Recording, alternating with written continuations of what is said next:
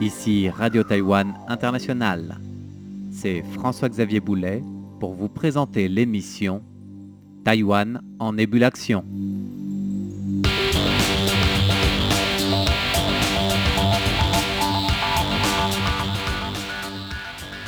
Cette semaine, dans notre émission, nous nous posons la question de savoir quelle est la meilleure technique de résistance au séisme. En réalité, ce n'est pas une question que nous nous posons comme cela par hasard, mais c'est le sujet même qui a été posé par le Centre national de recherche sur le génie parasismique des laboratoires nationaux de recherche appliquée aux étudiants participant à ce grand concours national IDEAS qui cherche à susciter les meilleures idées pour voir comment cohabiter entre guillemets avec les séismes. Le Centre national de recherche sur le génie parasismique des laboratoires nationaux de recherche travaille sur ce volet de l'éducation, de la sensibilisation et de la prévention des catastrophes naturelles avec un volet de recherche grâce aux nouveaux outils technologiques. Il fait cela depuis plusieurs années et pour susciter la participation des différents établissements depuis le niveau lycée jusqu'aux études supérieures, c'est un concours qui a été mis en place pour que les jeunes étudiants puissent acquérir des connaissances sur la prévention appropriée des tremblements de terre, mais qu'ils apportent aussi leur pierre à l'édifice de cette recherche pour mieux construire, pour mieux prévenir, sinon les séismes, du moins leur impact sur notre vie. Et cette année, ce concours de la résistance au tremblement de terre IDEAS a permis de voir des innovations concrètes réalisables dans le domaine des applications à grande échelle et c'est ce que nous allons voir au cours de notre émission. Ce grand sujet de prévention des catastrophes et notamment des séismes à Taïwan existe depuis plus de décennies et le terrible tremblement de terre de Tiichi du 21 septembre 1999. Bien que la technologie d'ingénierie parasismique soit constamment innovée, il est toujours impossible aujourd'hui de prédire avec précision et efficacité les tremblements de terre avec nos technologies actuelles. Du coup, il est vraiment important d'éduquer les gens à se préparer à ce type de catastrophe et à trouver les clés pour cohabiter du mieux possible avec le risque. Ce concours de résistance au tremblement de terre s'inscrit dans cet objectif et plus de 8000 étudiants participants de Taïwan et même de l'étranger ont déjà participé à l'une des éditions de ce concours, qui existe depuis 20 ans, à l'exception des éditions 2020-2021 suspendues en raison de l'épidémie de Covid. Mais sur ces plus de 8000 étudiants participants de Taïwan et de l'étranger pour penser des infrastructures ou des systèmes qui résistent mieux aux tremblements de terre avec les technologies actuelles ont permis des coopérations entre le monde académique et le monde industriel. Les différents pays et régions qui participent à cette approche éducative promue par Taïwan par le biais de ce concours de prévention internationale eh bien, font venir à Taïwan le Royaume-Uni, les États-Unis, le Japon, la Corée du Sud, Singapour, l'Indonésie, l'Inde, Hong Kong, la Malaisie, le Vietnam, la Nouvelle-Zélande, l'Australie, Belize, les Philippines ou encore le Guatemala. Et cette année, donc, on renouait avec un rendez-vous physique du concours IDEAS pour la jeunesse lycéenne et étudiante, même s'il y avait moins de participants en raison des restrictions sanitaires et d'ailleurs l'édition était simplement limitée par les organisateurs aux établissements taïwanais. Au total, tout de même, 225 participants provenant de 45 équipes ont pu représenter des lycées, universités et instituts d'études supérieures pour trois niveaux de catégorie. Tout d'abord les lycées, généraux professionnels, les instituts universitaires et puis les établissements supérieurs. Entendez par là au-delà de la maîtrise. Ce qui nous intéresse ici, c'est de voir le concept de cette édition 2022. L'événement était organisé sur deux jours et consistait en la fabrication de modèles pour la première de ces deux journées. Les équipes sélectionnées ont ainsi travaillé à distance pour cette première étape devant terminer leur modèle en 5,5 heures, en format 100% filmé et visioconférence pour le jury. Ensuite, les équipes ont été chargées d'enregistrer une vidéo de présentation des caractéristiques de leur conception,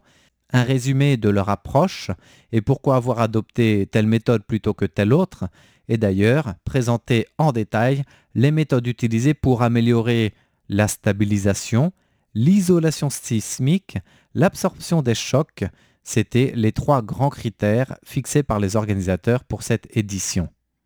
Et le lendemain, les équipes ont été divisées par catégories et les modèles ont été soumis au jury pour examen avec un test de capacité de charge. Donc le premier jour, au fond, chaque équipe concevait son modèle, une tour devant résister le mieux possible, et puis le lendemain, elle était soumise au test de réalité des tremblements pour voir quelle était la meilleure technique de résistance au séisme. Pour la catégorie des lycées généraux et professionnels, ce sont des blocs de fer d'au moins 7,5 kg qui ont été ajoutés au modèle selon la superficie des niveaux de la tour construite. Pour les cycles supérieurs universitaires, licence et maîtrise au plus, les blocs de fer étaient de 10 kg et ajoutés à chaque étage pour un total de 40 kg. Alors concrètement, le défi était de fabriquer une structure en forme de tour avec une seule plateforme de chargement, un peu comme une tour d'observation ou un château d'eau ou une pile de pont, à partir de longues et fines lamelles de bois, de la colle, des élastiques et une fine cordelette de coton. À chaque équipe de les utiliser à bon escient. Ensuite, la structure devait être donc testée sous différents types de tremblements de terre de différentes magnitudes, des tremblements de terre horizontaux, verticaux, et la magnitude augmentant progressivement jusqu'à ce que la résistance maximale au tremblement spécifié dans le concours soit atteinte ou que le modèle s'effondre. Voilà pour ce concept général de cette approche, sachant que chaque équipe avait la liberté de concevoir divers dispositifs pour la tour comme il le souhaitait, mais aussi des dispositifs d'isolation sismique, d'absorption des chocs, pour que le modèle résiste à une force sismique requise de 1500 galles. Lors de la deuxième journée pour la phase de test en présence du jury, avant que chaque modèle ne soit placé sur la table vibrante, la masse de chaque modèle, donc de chaque tour, a été enregistrée, sachant qu'une masse plus lourde signifie alors un matériau excessif utilisé par l'équipe, ce qui pénalise le barème final.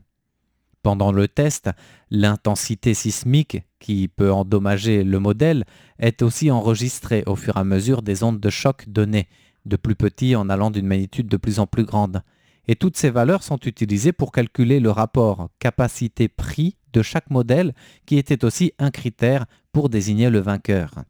Car en effet, après le test des secousses et tremblements, les trois modèles présentant les rapports capacité-prix les plus élevés ont été sélectionnés dans chaque catégorie pour recevoir les prix et trophées de la première à troisième place de ce concours Ideas 2022 en mettant en valeur la ténacité, les talents et la recherche des jeunes taïwanais une recherche appliquée aux besoins de la vie quotidienne.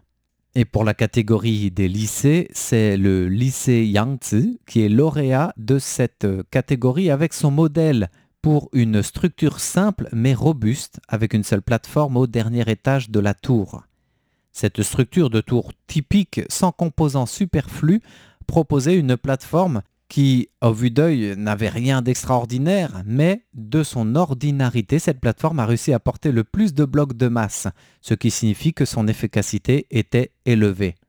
En plus, même s'il n'y avait que quatre colonnes sur la structure de cette équipe du lycée Yangtze, leurs fondations, qui ont été pensées sur le modèle de fonctionnement de type d'une encre, a augmenté la stabilité de la base de la colonne et un support incliné a même fourni un contreventement latéral et un mécanisme de dissipation d'énergie qui a permis d'ajouter une force de résistance, sinon décuplée, du moins très intéressante.